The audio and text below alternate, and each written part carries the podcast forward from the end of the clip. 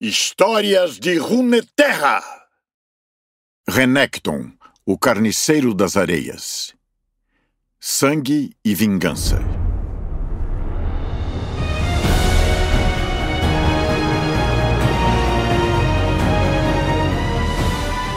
Renekton é um aterrorizante e furioso ser ascendente dos desertos escaldantes de Shurima. No passado, ele foi o mais estimado guerreiro de seu império, liderando exércitos de Shurima em incontáveis vitórias.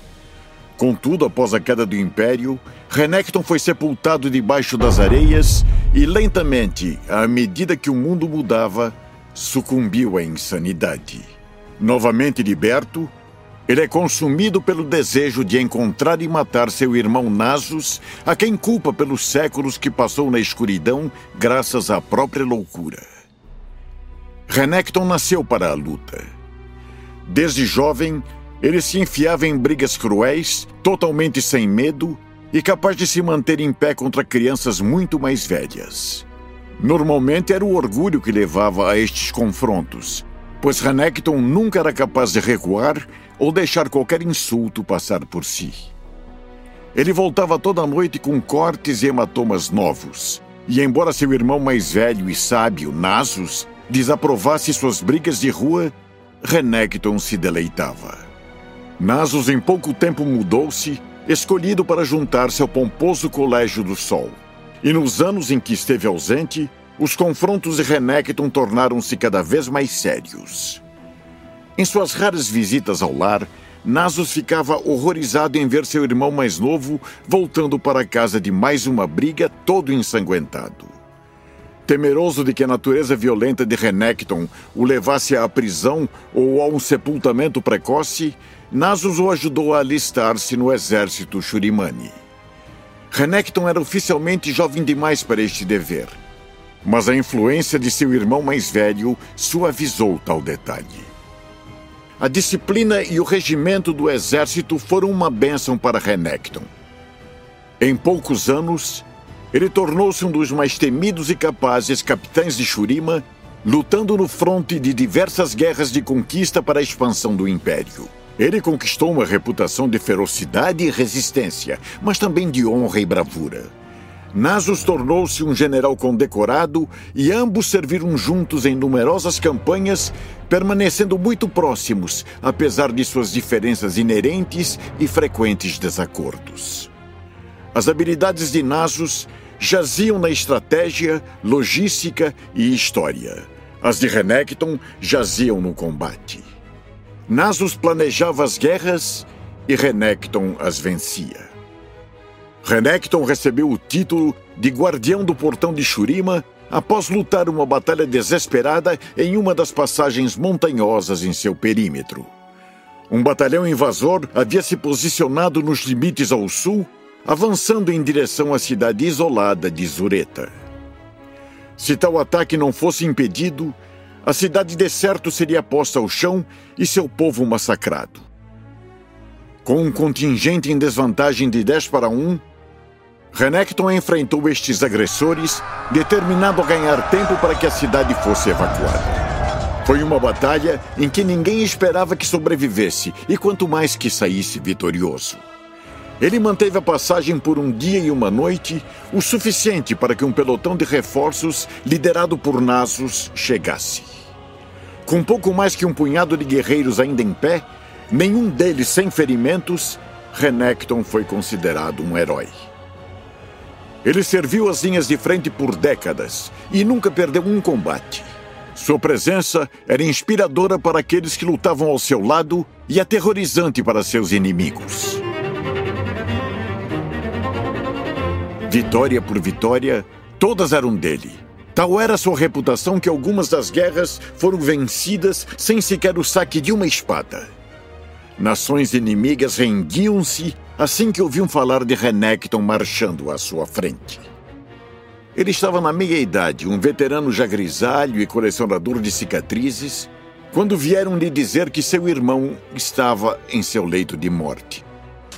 Correu de volta à capital para encontrar Nasus, nada mais do que uma pálida sombra de sua antiga forma, abatido por uma enfermidade seriamente debilitante. A doença era incurável, similar a uma maldição que diziam ter erradicado uma linhagem inteira de nobres da antiguidade. Contudo, a grandiosidade de Nasus era reconhecida por todos. Além de ser um general de altas condecorações, ele era curador da grande biblioteca de Shurima e havia escrito muitas das mais importantes obras literárias do Império. O clero havia proclamado que, por vontade do Sol, ele seria submetido ao ritual da Ascensão. Toda a cidade se juntou para testemunhar o rito sagrado. Mas a enfermidade trágica tinha dado sua cartada final, retirando de Nasus a força necessária para subir os degraus para o platô da Ascensão. Em um ato final de alto sacrifício e amor, Renekton levou seu irmão em seus braços e subiu os últimos degraus esperando ser dizimado pelas energias do disco solar.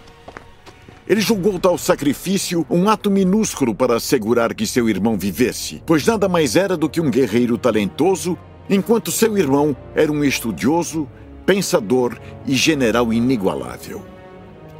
Renekton soube que Shurima precisaria de Nasus nos anos ainda por vir. Contudo, ele não foi destruído. Por baixo da radiância ofuscante do disco solar, ambos os irmãos foram elevados e refeitos. Quando a luz enfraqueceu, dois seres ascendentes e imponentes estavam perante seus observadores. Nasus em seu corpo com cabeça de chacal e Renekton em sua forma crocodiliana imensa. Suas formas pareciam adequadas.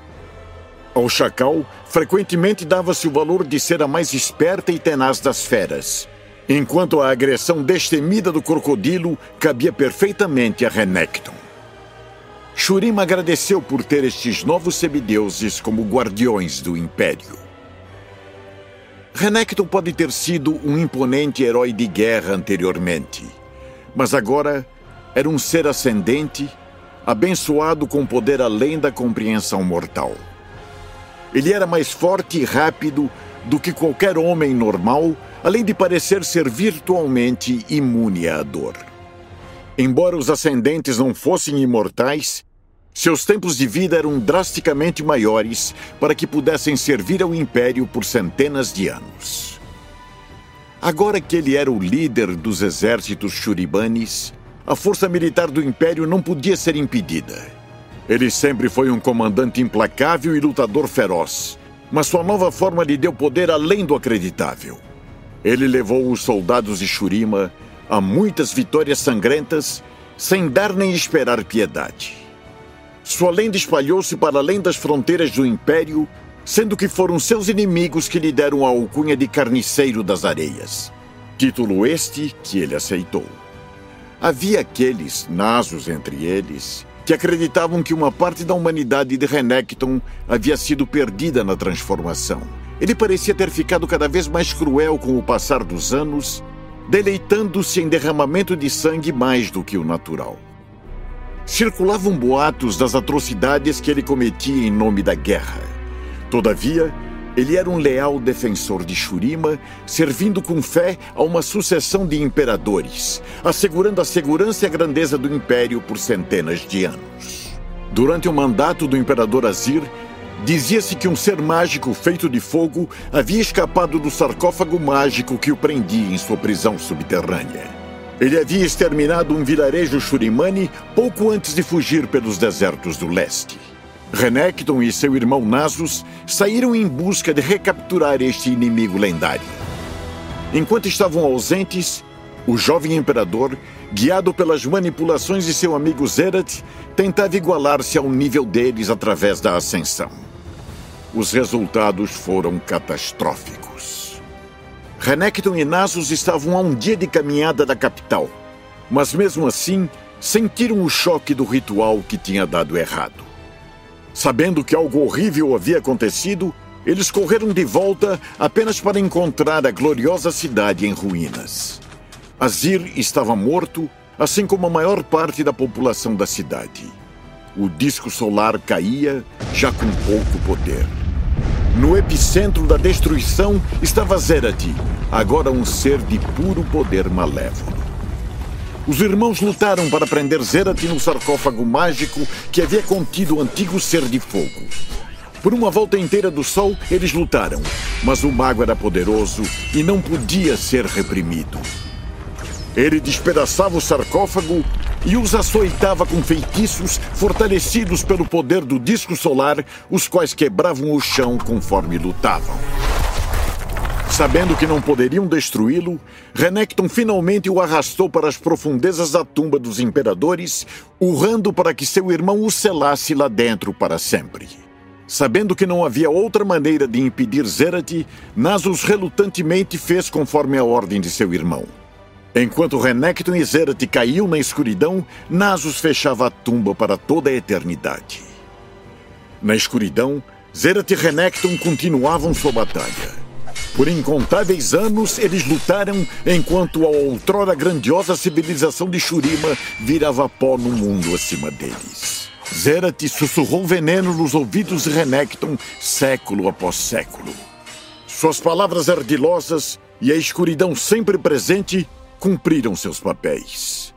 O mago implantou na mente de Renekton a noção de que Nasus o havia trancado ali de propósito por inveja de seu sucesso e descontente por compartilhar de sua ascensão. De pouco em pouco, a sanidade de Renekton se desfez. Zerat se infiltrou em sua mente rachada, corrompendo-a e distorcendo sua percepção do que era real e do que era imaginação. Milhares de anos depois, a tumba dos imperadores foi aberta pela mercenária Sivir, libertando Renekton e Zerat. O urro de sua fúria trovejou pelo deserto Shurimani. Renekton farejou o ar em busca de seu irmão. Hoje, Renekton vaga pelos desertos atrás da morte de Nasus, o traidor que ele acredita tê-lo deixado lá para morrer. Sua percepção da realidade é tênue, por assim dizer. Embora haja momentos em que ele transpareça o orgulhoso e honrado herói do passado, na maior parte do tempo, ele não passa de uma fera movida a ódio, motivada pela sede de sangue e de vingança.